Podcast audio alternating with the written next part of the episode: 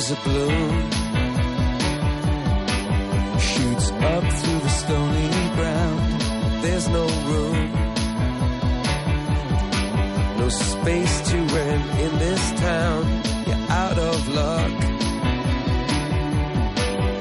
And the reason that you had to care, the traffic is stuck. And you're not moving anywhere. Comienza en Radio María Sexto Continente.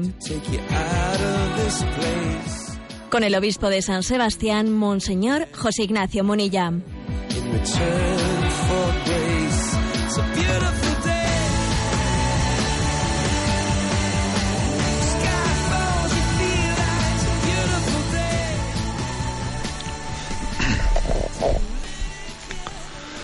Un cordial saludo a todos los oyentes de Radio María. Un día más, con la gracia del Señor, nos disponemos a realizar esta edición del programa de Sexto Continente que lunes y viernes realizamos aquí en Radio María, en Radio María España. Hoy es 4 de agosto. La Iglesia celebra al santo cura de Ars, San Juan María Vianney. Para nosotros los sacerdotes es una, una referencia clave. Yo recuerdo que en mis años de seminarista fue una de las primeras vidas que leí, ¿no? Recuerdo que era la vida escrita por, el, por Trochi eh, sobre el santo cura de Ars y la verdad es que marcó profundamente mi alma la vida del santo cura de Ars, el patrono de los, de los párrocos. Él es un enamorado del sacerdocio. Un enamorado del sacerdocio, alguien del cual se, uno aprende especialmente el celo apostólico, el celo por las almas, entender que no puede haber una vocación más maravillosa que la de ganar almas para Dios. El sacerdocio es el amor del corazón de Jesús. Es una expresión suya que además está recogida en el catecismo de la Iglesia Católica. El sacerdocio es el amor del corazón de Jesús. El sacerdocio es el corazón de Jesús que te quiere, que te busca, que te que cura tus heridas a través de los sacramentos, que te dirige una palabra a través de la predicación. El sacerdocio es el amor del corazón de Jesús. Es verdad que el del santo cura de Ars pues lo que quizás lo primero, ¿no? Lo que más se nos, nos, llama la atención y nos conmueve es el celo apostólico. ¿eh? Ganar almas, alguien que se olvida totalmente de sí mismo, no tiene tiempo para sí, toda su vida, las horas de su jornada están dedicadas a, a perdonar los pecados.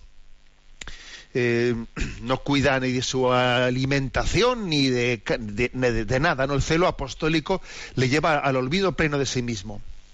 Pero quizás, pero quizás es verdad que nos puede pasar desapercibido o dejar en un segundo lugar lo que es la clave, lo que es la clave de, de donde nace ese celo apostólico, que es de la, de la vida íntima de unión con Jesucristo que debe de tener un sacerdote.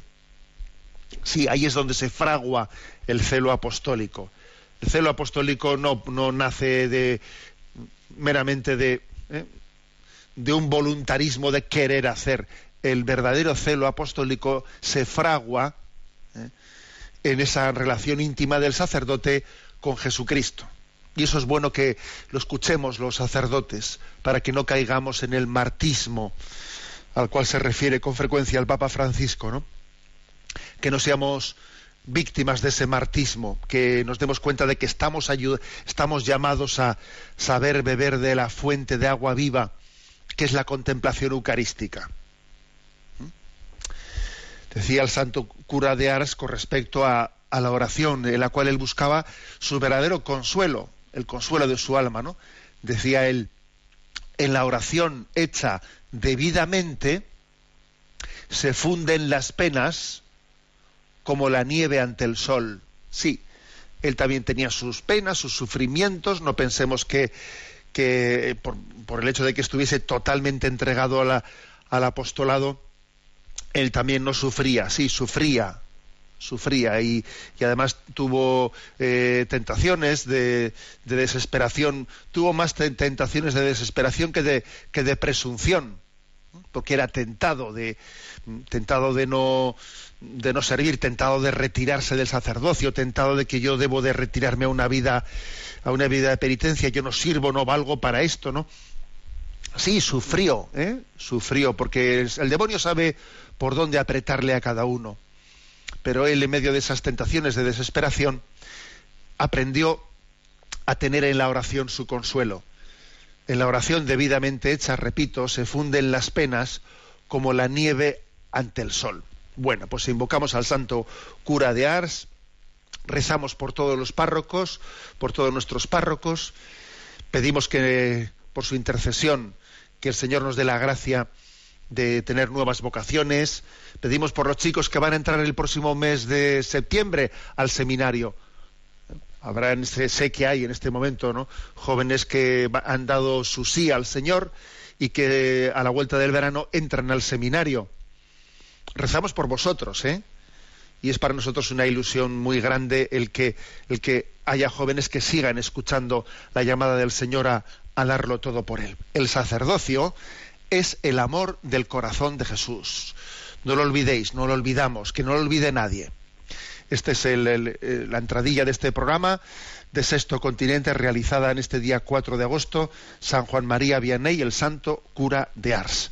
Bueno, el programa de Sexto Continente tiene, tiene, la, tiene la peculiaridad de que está hecho en interacción con una página web multimedia en ticonfio.org, ¿eh? en la cual podéis encontrar en ticonfio.org por los programas anteriores, también de otros programas que se han hecho en Radio María, especialmente del Catecismo de la Iglesia Católica, otros recursos eh, que se ofrecen, que se os ofrecen, también charlas, eh, pues conferencias, homilías, el acceso a redes sociales de Twitter, de Facebook, de Instagram, bueno, ahí está en la página en ticonfío.org. Y decir también que hay un correo electrónico sextocontinente arroba al que podéis hacer llegar vuestras preguntas, aportaciones, etcétera. Bueno, he pensado en este clima así veraniego en el que estamos hacer un pequeño comentario del conocido Decálogo de la Serenidad de San Juan XXIII, del Papa Bueno, ¿eh? al que hemos llamado siempre el Papa Bueno San Juan XXIII, que sabéis que fue canonizado el mismo día que San Juan Pablo II. ¿eh? El Papa Francisco tuvo esa idea de, de, fundir esas dos canonizaciones, la de Juan Pablo II y la de Juan XXIII. Bueno, pues entre las piezas, un poco, digamos, literarias, ¿no? de Juan 23, que era un hombre muy sencillo, pues una de ellas que, ha alimentado espiritualmente a muchas personas ha sido su conocido Decálogo de la Serenidad, que voy a leer y lo comentamos y lo desmenuzamos. Eh, muchos conocen como la oración del solo por hoy, la oración o el compromiso, ¿no? Solo por hoy, porque son, digamos, diez principios que él introduce en solo por hoy ¿por qué introdujo ¿no? Juan 23 esta, esa especie de decálogo de la serenidad con esa expresión en cada uno de, esos deseos que él formula, de esos compromisos de superación que él formula con ese solo por hoy? Pues hombre, pues, eh, pues es obvio que yo creo que él que está subrayando, ¿eh? está subrayando dos cosas, ¿no? Por una parte, eh, la tentación de formular deseos, formular deseos y que siempre, que siempre se, se pierden en la lontananza, a ver si, a ver si, que muchas veces me soléis, me habéis escuchado esta expresión, ¿no? A ver si tengo que, eh, ese tipo de expresiones que estamos siempre echando el balón fuera, y obviamente son un, ¿no? Pues es un terreno un terreno de tentación, ¿eh? de estar siempre lleno de deseos buenos, pero que no tienen, que no se encarnan en el momento presente. Puede ser un objeto de, eh, podemos ser objeto de tentación cuando el demonio nos permite soñar en santidades, siempre y cuando no te entregues en el momento presente a lo que, a lo que está en tu mano hacer. El demonio te permite, ¿eh?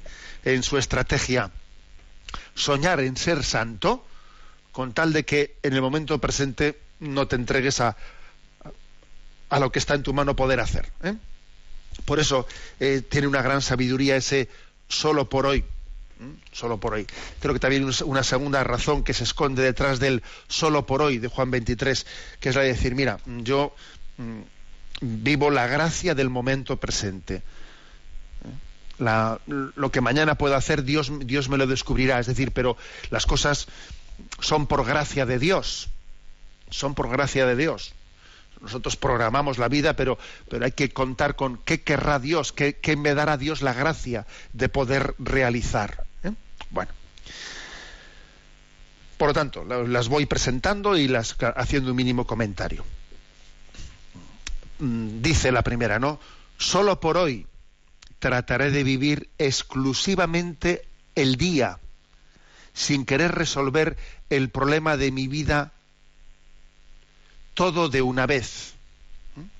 Como veis, está muy en consonancia con esa primera explicación que he dicho de que qué se esconde detrás de solo por hoy. Dice, trataré de vivir exclusivamente al día, sin querer resolver el problema de mi vida todo de una vez. ¿eh?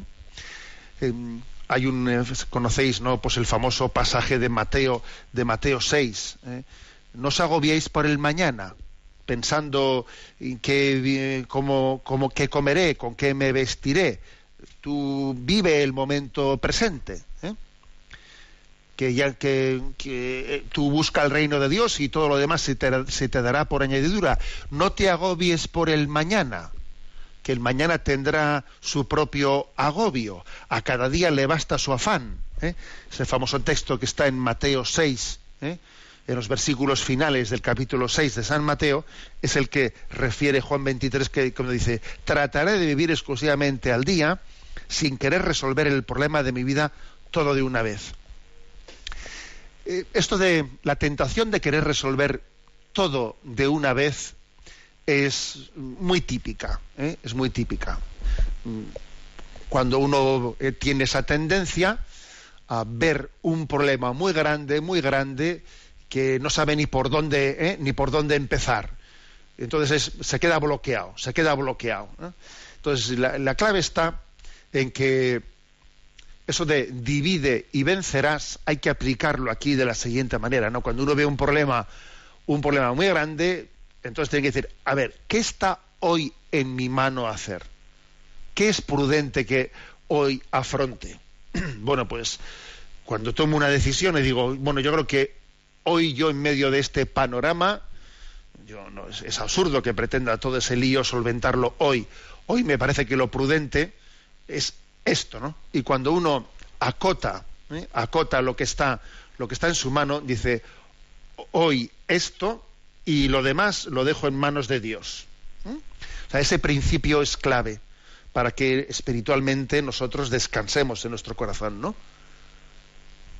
Aquello que en, alguna ocasión también recuerdo que nos contaban la anécdota, la anécdota de, de un obispo, de un obispo que, bueno, pues por la noche llegado con, pues, con muchos problemas en su, en su, en su mente, muchos problemas que, bueno, que a veces a uno también, si no sabe sobrellevarlos, le pueden quitar el sueño, le pueden quitar la paz del momento presente, y cuentan de este obispo, que se llamaba don José, que cuando llega el momento de retirarse por la noche a la cama, hace su oración última, se quita el solideo, pone, el solideo, no antes de quitarse la sotana, pone el solideo en la mesilla que está junto a la cama y dice el obispo, le dice, mirando al solideo, don José, hasta mañana, que Pepe se va a dormir. ¿eh? Y dice esa expresión, bueno, que está llena de sabiduría, obviamente, ¿no? Yo voy a vivir hoy lo que me toca, lo, lo de mañana hoy no toca y, sé dejar en manos de Dios lo que no está en, este momento, lo que no puedo yo en este momento abordar. ¿eh? Ese es famoso también eh, axioma de San Ignacio de Loyola. Haz las cosas como si dependiesen de ti y luego espera y confía como si solo dependiesen de Dios. Pero además, acota, acota el problema. O sea, es decir, ahora, hoy no, no toca todo, toca esto. Mañana veremos a ver qué es lo que toca, pero hoy toca solo esto. Y lo demás, santo abandono. ¿Mm? Es un principio de sabiduría clave. Segundo punto del decálogo. Solo, solo por hoy tendré el máximo cuidado de mi aspecto, cortés en mis maneras, no criticaré a nadie y no pretenderé mejorar o disciplinar a nadie, sino a mí mismo. ¿Mm? Bueno, ¿qué se esconde detrás de, esta, de, este, este segundo punto del decálogo? Oye, mira, no voy a estar yo haciendo una lectura de la vida en la que siempre el, el problema está en los demás, ¿no? Eso que si, si serán torpes, si serán no sé qué, o sea, a veces tenemos, tenemos esa tendencia, ¿no? A estar siempre sufriendo porque tenemos una, ¿eh? pues una imagen de los demás, pues eso, pero, pero qué torpes que son, y, pero mira, esto yo ya, lo hubiese hecho ya hace un montón de tiempo, pero ¿eh? estando siempre echando la pelota en los demás. ¿eh? Bueno, pues esa tendencia siempre a evadirse, ¿no? a evadirse de mi parte de responsabilidad, a ver el mundo como, ¿eh? pues mirándolo desde fuera y mirándolo de arriba abajo, ¿eh? de arriba abajo. Frente a eso, ¿no? Pues dice en este decálogo, tendré el máximo cuidado de mí, cortés en mis maneras, no criticaré a nadie y no pretenderé mejorar o disciplinar a nadie, sino a mí mismo. Eh, ¿Qué diferencia hay entre un revolucionario y un cristiano. ¿Eh? Pues el revolucionario quiere cambiar el mundo, pero el cristiano quiere cambiar el mundo comenzando por sí mismo. Esa es la diferencia.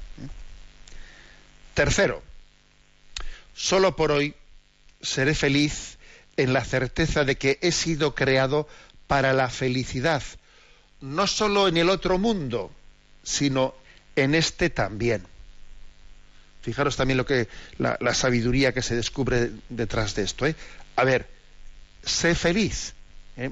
Me voy a tomar en serio en el día de hoy ser feliz, saber disfrutar de los dones que Dios me ha dado. Eh, que una de las tentaciones más patentes eh, que acontecen en nuestra vida es que uno sea fiel y no disfrute de serlo. Pero hombre, si Dios te da la gracia de la fidelidad de, haber vuelto a madrugar para trabajar, de haber vuelto a, eh, pues estás luchando por tus hijos, estás haciendo esto, si Dios te permite la, fidelidad, sé, sé, feliz. Es que es tristísimo. Vamos, yo creo que lo que nos puede hacer sufrir es no ser fieles, pero, pero si, si básicamente, aunque siempre ya sé que la, feliz, la fidelidad uno, tiene que avanzar mucho en ella. Pero si básicamente Dios te permite hacer muchas cosas buenas, como seguro que estás haciendo muchas cosas buenas, sé feliz, disfrútalo. El colmo es hacer el bien y no disfrutar de hacerlo. O sea, hoy resulta que vas a preparar una comida maravillosa. Hoy resulta que estás, haciendo un trabajo en la empresa, no sé qué. Pues sé feliz, ¿no? O sea, es decir, disfrútalo ya que puedes hacer el bien. Bueno, ese punto tercero es clave también. Bien, vamos, antes de continuar, una, un, un, canto que nos recuerda que creo que fue ayer o antes de ayer hubo un encuentro en la Santa Sede en el que Andrea Bocelli cantó ante el Santo Padre. creo que cantó el Ave María de Schubert, no estoy muy seguro, pero vamos a escuchar nosotros este canto de Andrea Bocelli, el Ave María.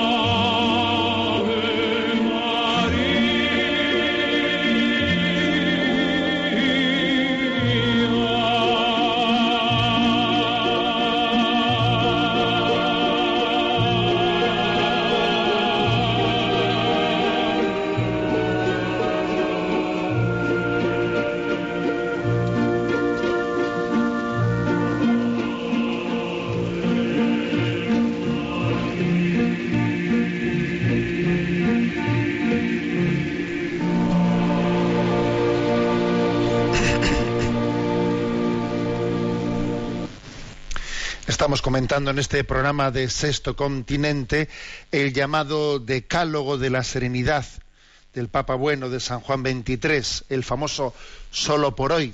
ya hemos comentado los tres primeros. Solo por hoy trataré de vivir exclusivamente el día, sin querer resolver el problema de mi vida todo de una vez.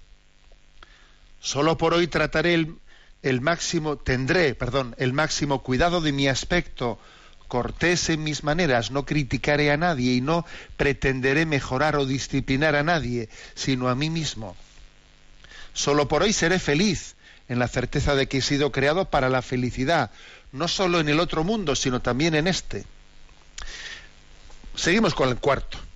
Solo por hoy me adaptaré a las circunstancias, sin pretender que las circunstancias se adapten todas a mis deseos que obviamente es un sabio, ¿no? es un, principio de, sabiduría, la capacidad de, de adaptación, eh, no pretender eh, que la realidad eh, parta de nuestro, de lo que debiera, de lo que a mí me parece que tendría, tener la capacidad de partir de la realidad, partir de la realidad, aceptar la realidad y luego ver cómo puedo transformarla, ¿no? Pero partir de una santa, santa y prudente aceptación frente a una tendencia, pues eso, ¿no? Frente a una cabezonería en la que uno, pues, no, no, acepta una realidad, entonces choca con ella, choca con, se amarga, se amarga y pierde muchas capacidades y energías que debería, debiera de haberlas reservado para poder transformar la realidad. En quinto lugar dice, solo por hoy dedicaré diez minutos de mi tiempo a una buena lectura, recordando que el alimento es necesario para la vida del cuerpo, así la buena lectura es necesaria para la vida del alma. Bueno, también esto es un principio muy, muy básico, ¿no? que es el de priorizar el alimento espiritual, priorizarlo, no caer en ese martismo al cual hacía referencia antes, ¿no?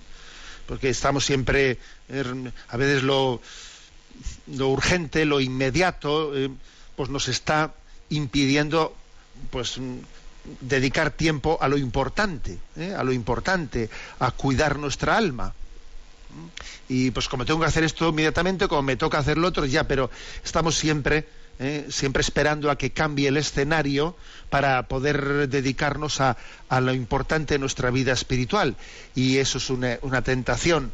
No, tenemos que aprender a integrar en nuestra vida diaria eh, pues el, el lugar que damos a nuestro cuidado espiritual si uno está diciendo, no, a ver si llega el verano, a ver si cuando llega agosto soy capaz de leer, ¿eh? cuando llegue agosto, entonces a ver si hago tiempo para eso.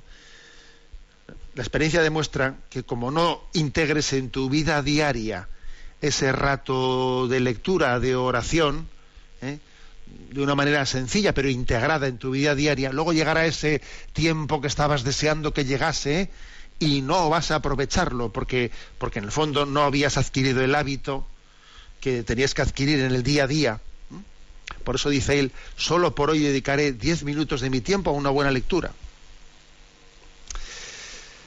Sexta, sexto punto del decálogo. Solo por hoy haré una buena acción y no lo diré a nadie. Pues, como os podéis imaginar, yo creo que este, esto está formulado también como una terapia contra la vanidad. ¿eh? Las cosas las hacemos no para ser vistos por los demás, sino las hacemos en presencia de Dios. Es decir, vivir nuestra vida en presencia de Dios, ¿eh? sin que sin que los demás sean nuestro referente, ¿no? Ni, ni hago las cosas por ti, ni dejo de hacer las cosas por. No, las hago en presencia de Dios. ¿Mm? Lo que dice el Evangelio, que no sepa la mano derecha lo que hace tu izquierda, que no sepa, sepa la mano izquierda lo que hace la derecha. San Rafael Arnaiz, en su diario, ¿no? En, su, en uno de sus escritos, en una de sus cartas, tiene una expresión maravillosa que dice: Me gustaría ser santo y que no lo supiese nadie. Fijaros esto, ¿eh?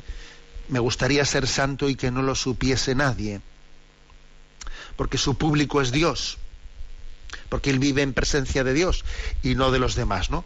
Por lo tanto, yo creo que este punto sexto, haré una buena acción y no la diré a nadie. Eso es sanador. Es sanador, ¿no? El, hacer eh, algo bueno, algo sencillo, algo práctico y no reivindicarlo y no reivindicarlo y no ponerle firma es maravilloso, es sanador de muchas cosas en nuestra vida. ¿Mm?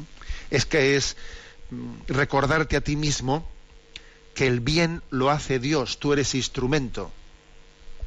Y el instrumento no tiene por qué firmar siempre. ¿eh? Pues, por, ejemplo, pues cuando, en, un, en un cuadro lo pintó Velázquez, y no pone el pincel, el pincel del que se sirvió, eh, pues era este o el otro o el de más allá. A ver, pues basta con que firme Velázquez, ¿no? Pues lo mismo pasa con el bien del mundo. Lo, ha hecho Dios en última instancia. Luego se servirá de pinceles, ¿no? Pero es absurdo que el pincel pretende ser, ser el, el, que firme. ¿eh? Solo por hoy haré una buena acción y no, y no se lo diré a nadie. Séptimo punto del decálogo. Solo por hoy haré por lo menos una cosa que no deseo hacer. Y si me sintiera ofendido en mis sentimientos, procuraré que nadie se entere. ¿A qué se refiere este haré por lo menos una cosa que no deseo hacer? Y luego remata diciendo, y si me sintiera ofendido, procuraré que nadie se entere. Pues yo creo que se refiere al, ayer contra de San Ignacio de Loyola, de saber actuar también, de saber contradecir, ¿no? Contradecir a nuestros sentimientos, no actuar una, únicamente pues desde nuestras apetencias, saber actuar también desde el, de, desde el deber, no, no desde, desde otros parámetros que están más ligados a nuestro gusto personal querer, o sea, educar nuestro gusto hacia, hacia el deber. ¿eh? No hacer lo contrario, ¿eh? supeditar el deber a nuestros gustos. No, más bien educar nuestros gustos para que te guste, para que te resulte haciendo, para que te resulte atrayente lo que, pues lo que es el, el deber moral de tu vida, y para eso, y para eso, para que eso pueda llegar a ocurrir, pues hay que aplicar el ayer y contra. Si uno no se, si uno no contradice su gusto, no termina de vencer su gusto y no educa su gusto. Pues sé que tengo que hacer esto, no me apetece, pero lo voy a hacer y voy a intentar además disfrutarlo, ¿eh? porque sé que me, sé que hay que abordarlo.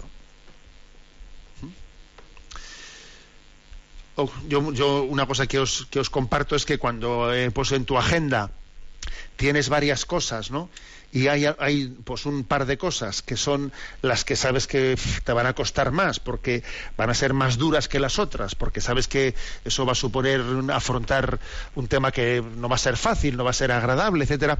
Y la tentación es dejar esas dos cosas que son las más duras para más atrás, para más atrás, ¿no? Hacer primero siempre lo más agradable y dejar. Pues yo recuerdo, vamos, yo recuerdo que nuestro difunto padre nos decía, primero lo que no te gusta. O sea, no lo dejes para más atrás. Primero haz eso. ¿eh? O sea, abórdalo, cógelo, coge el toro por los cuernos. ¿no? Y, es, y es muy sanador. Es una manera también de educar nuestro gusto. Octavo punto del, de, del decálogo. Solo por hoy me haré un programa detallado Quizá no lo cumpliré cabalmente, pero lo redactaré y me guardaré de dos calamidades, la prisa y la indecisión. Curioso esto, ¿eh? que San Juan 23 diga, a ver, solo por hoy me voy a hacer un programa detallado, voy a ordenar un poco el día de hoy. ¿eh? A ver, a lo largo del día de hoy, ¿qué voy a hacer? Esto, esto, o sea, que, no, que mi vida no sea un caos, que mi vida no sea en a ver cómo sale el día de hoy. Ese, ese a ver cómo sale el día de hoy tiene muchos peligros y es que en cada momento esté actuando por donde, por donde me pega el viento. Lo lógico es que uno eh, afronte su vida de una manera pues un poco ordenada, haciendo, un plan para el día de hoy. Luego las cosas no salen pues siempre al 100% como las hemos diseñado, pero por lo menos hemos intentado ordenar nuestra vida pues para no actuar eh, desde la desde la pura ocurrencia de cada momento, ¿no? Es también dejar que Dios ordene nuestra vida desde el discernimiento racional.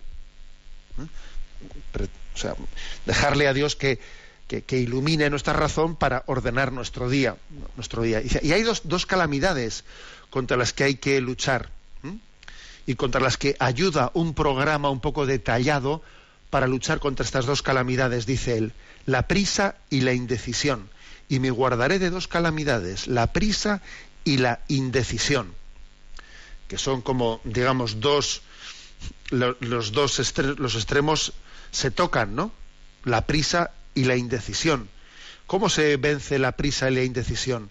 Con un programa detallado.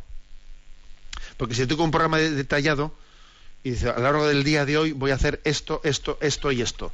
Y si peco de ser un prisas, un precipitado, pues ese programa detallado que tengo me dirá, no, ahora espérate, que durante todo el día voy a hacer eh, todo esto, no voy a pretender hacerlo todo ahora a primera hora, vamos poco a poco y dosificándonos. ¿no? Y si peco del lado contrario, que es de la indecisión, de no rematar, de no abordar cosas, si tengo un programa detallado, iré diciendo, venga, ahora esto, ahora lo otro, venga, pie derecho, pie izquierdo, y vamos caminando. ¿eh? El noveno punto del, del, decálogo. Solo por hoy creeré firmemente, aunque las circunstancias demuestren lo contrario, que la buena providencia de Dios se ocupa de mí como si nadie existiera en el mundo. O sea, es decir, reafirmar ¿eh? de una manera mm, plena, ¿no? El que aunque yo, pues eso, haga mi plan del día, aunque yo intente ordenar mis acciones, aunque yo intente, pues, eh, seguir adelante todos estos consejos anteriores, ¿no? Que estamos poniendo, pero al mismo tiempo creo en la providencia divina y creo que Dios cuida de mí. O sea, es decir, una cosa, la visión providencialista de que Dios cuida de nosotros, no nos debe de impedir ser ordenados en la vida, de hacer un plan, de vamos, un cronograma incluso, ¿no? De nuestra vida. Pero tampoco el hecho de, tener esa, ese plan de vida, ese plan de vida, no nos tiene que olvidar, de, que, dejar de hacer el acto de abandono en la providencia. Se puede pecar de, ¿eh? de que el providencialismo sea una excusa para el desorden, o también se puede a veces pecar de que eh, la forma muy ordenada y obsesionada de ser eh, pues, sea nos lleve en el fondo en la práctica a estar como fiados de meramente de mí mismo, de mi plan y no y olvidarme de mi abandono en la providencia. Ni una cosa ni la otra, ¿no? Ni el providencialismo tiene que ser la excusa para ser un desordenado, ni el orden nos tiene que hacer caer en un voluntarismo que nos, que nos aleje del abandono en la santa providencia. Y por último, ¿no? El punto décimo. Solo por hoy no tendré temores. De manera particular, no tendré miedo de gozar de lo que es bello y creer en la bondad. superar los temores, ¿no? ¿Cuáles son mis temores?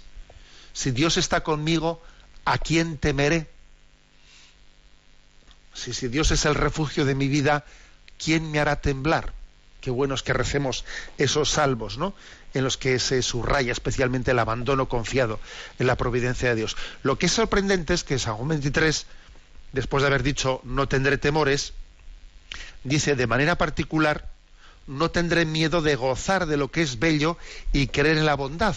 ¿Se puede tener miedo a gozar de lo bello? Sí, a veces sí tenemos miedo, ¿no? De gozar de lo bello y de creer en la bondad. Pues porque, porque tenemos, porque hemos podido ser mm, maltratados en la vida. Y como hemos sido maltratados en la vida, no nos fiamos de los demás. ¿Eh? Cuidado, porque eh, detrás de toda cosa así que aparentemente es buena y es gratuita, se van a servir de mí, me van a eh, nadie nadie da nada gratuitamente y entonces uno tiende a ser un mal pensado y tiene miedo a lo bueno bondadoso porque detrás de eso ya me van a pasar alguna factura, ¿no? Por eso sí, también hay una invitación a no tener miedo y a no tener miedo a la bondad, a la confianza, ¿eh? a la confianza, a no tener miedo a me van a, me van a abusar de mí, vas a ver tú cómo. ¿eh? Bien, Decálogo de la Serenidad ¿eh? de San Juan 23, que creo que en este contexto veraniego es una un hermoso repaso. ¿eh? Y concluyo leyendo estos diez puntos del, Decálogo, los, los leo seguidos.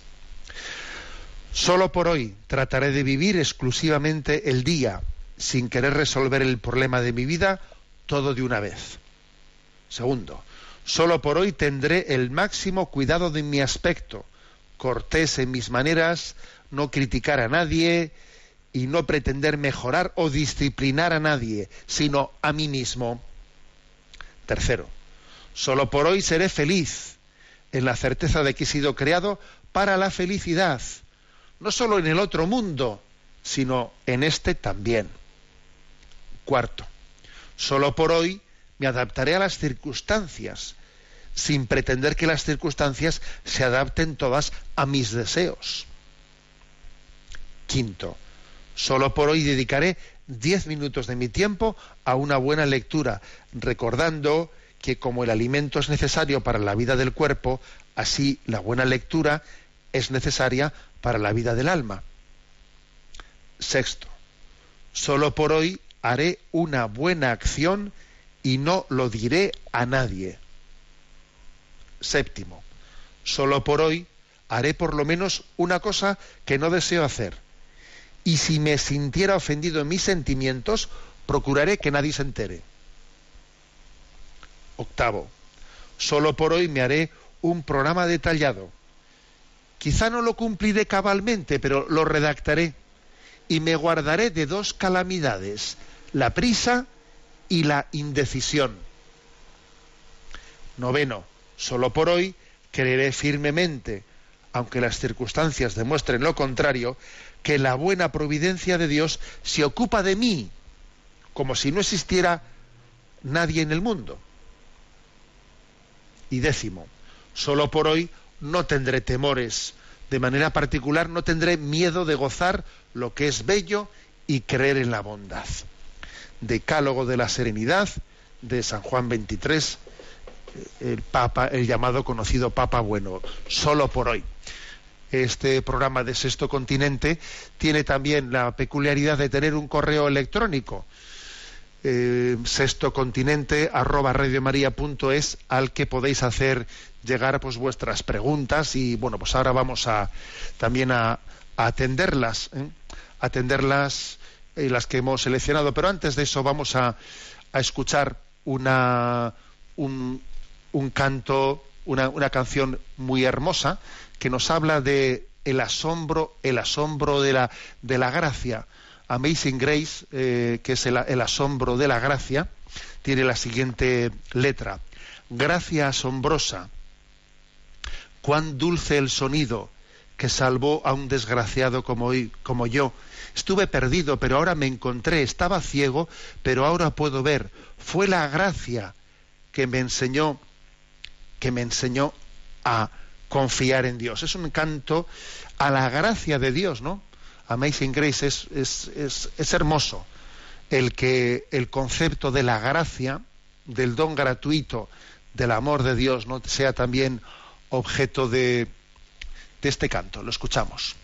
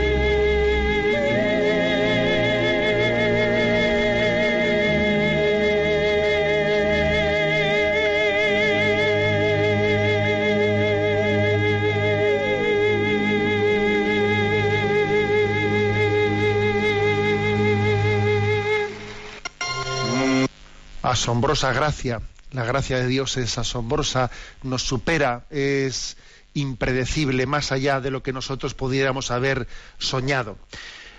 Bueno, este programa de Sexto Continente, como he dicho antes, tiene esa, esta interacción también con vosotros y a Cristina, que está en la emisora, le vamos a pedir que nos vaya presentando las consultas que han llegado al correo sextocontinente arroba radiomaria.es. Adelante, buenos días. Buenos días, monseñor. Adelante. La primera es una oyente llamada Diana que nos hace la siguiente pregunta. ¿Existe la buena suerte y la mala suerte? ¿Todo lo malo que nos pasa lo permite el Señor o es por nuestra culpa?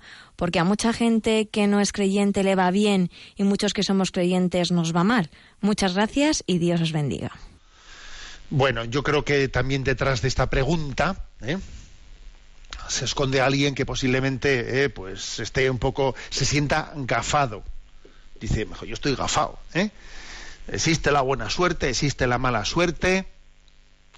¿Por qué a, gente que no cree en Dios le va bien y a los que creemos nos va mal? A ver, yo creo que que hay que hacer una y luego además termina no termina y remata diciendo a ver todo lo que todo lo malo que nos pasa lo permite Dios o es por nuestra culpa a ver yo creo que detrás detrás de esta pregunta en el fondo también se, se esconde pues un estado interior de alguien ¿eh?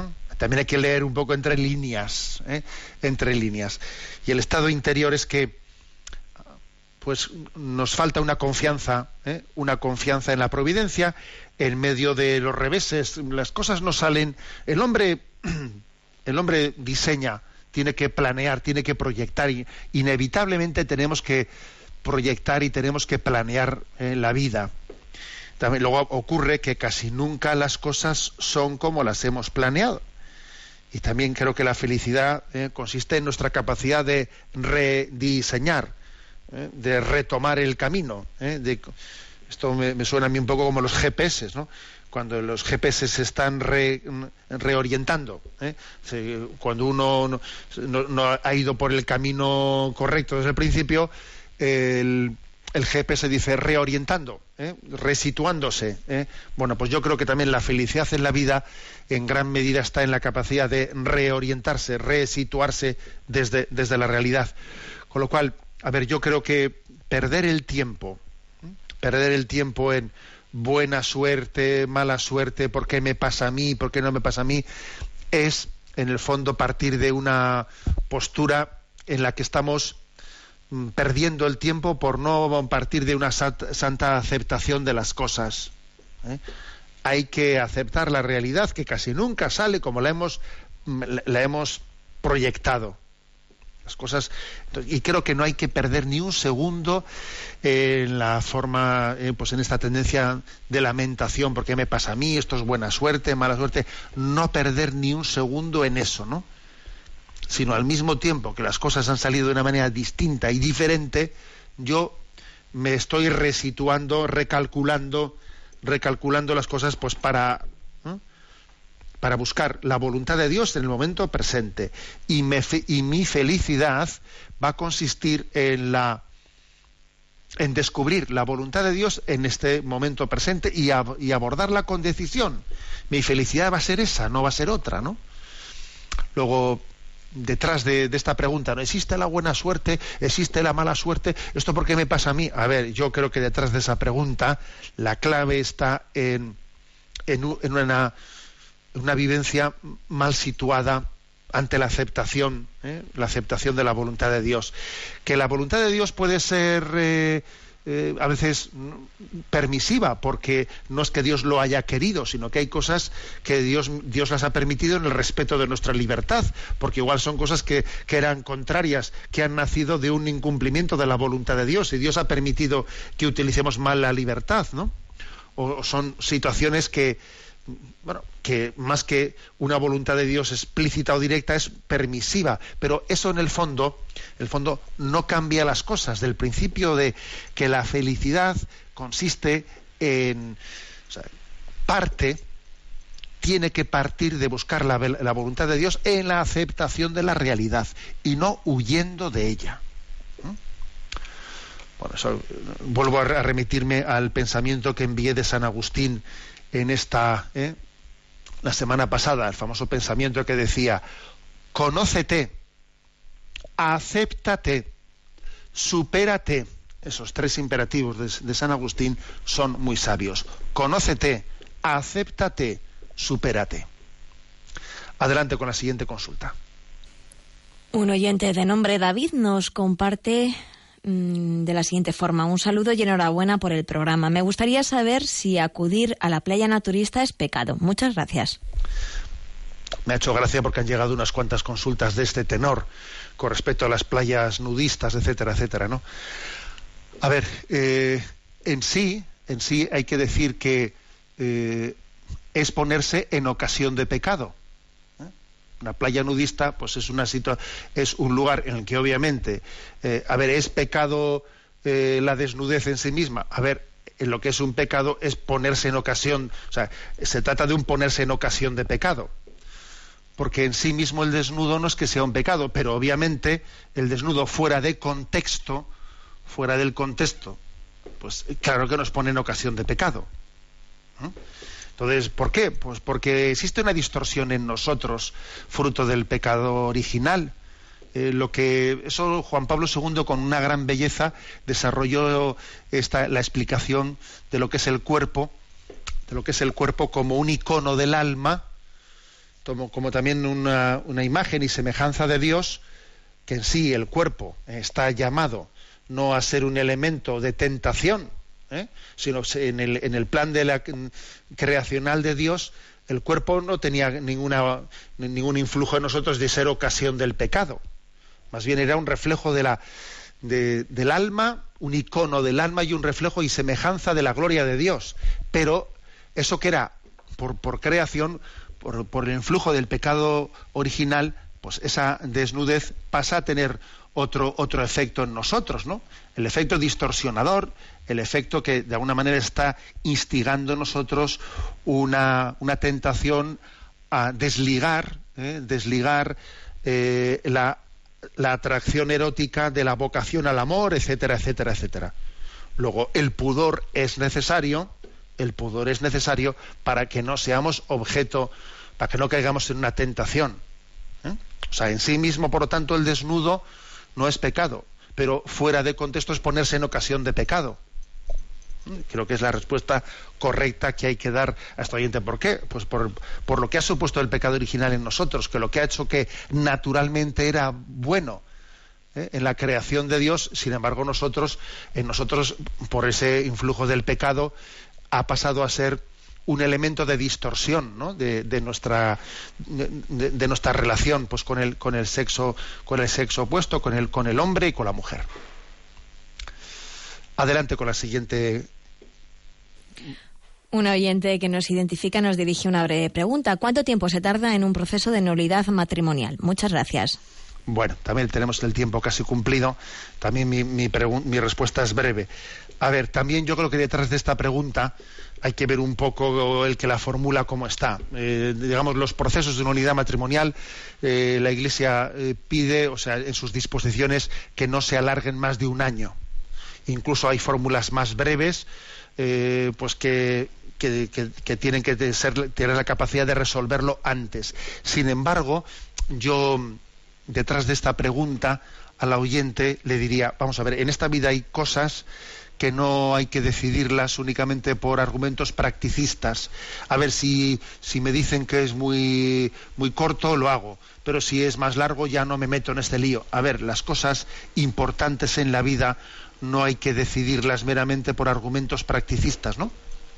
Sino, sino priorizar el bien de nuestra alma y a la hora de, de hacer una, un discernimiento sobre si poner en marcha un proceso de nulidad matrimonial, pues tienen que ser los argumentos del bien del alma los que primen y no los de tipo practicista. Aunque, como he dicho, la respuesta a esa pregunta es que un proceso no debe de durar más de un año, según la mente de la Iglesia, de no ser que haya algunas causas que justifique su, eh, pues, la prolongación del, de, del caso. Tenemos el tiempo cumplido. Me despido con la bendición de Dios Todopoderoso, Padre, Hijo y Espíritu Santo, descienda sobre vosotros. Alabado sea Jesucristo.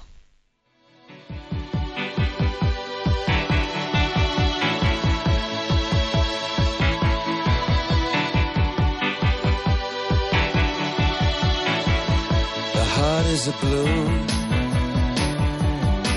shoots up through the stony ground. There's no room, no space to rent in this town. You're out of luck.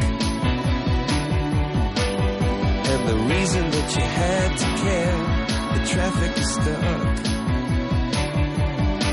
and you're not moving anywhere. You thought you found a friend. Han escuchado en Radio María Sexto Continente, un programa dirigido por el obispo de San Sebastián, Monseñor José Ignacio Monilla.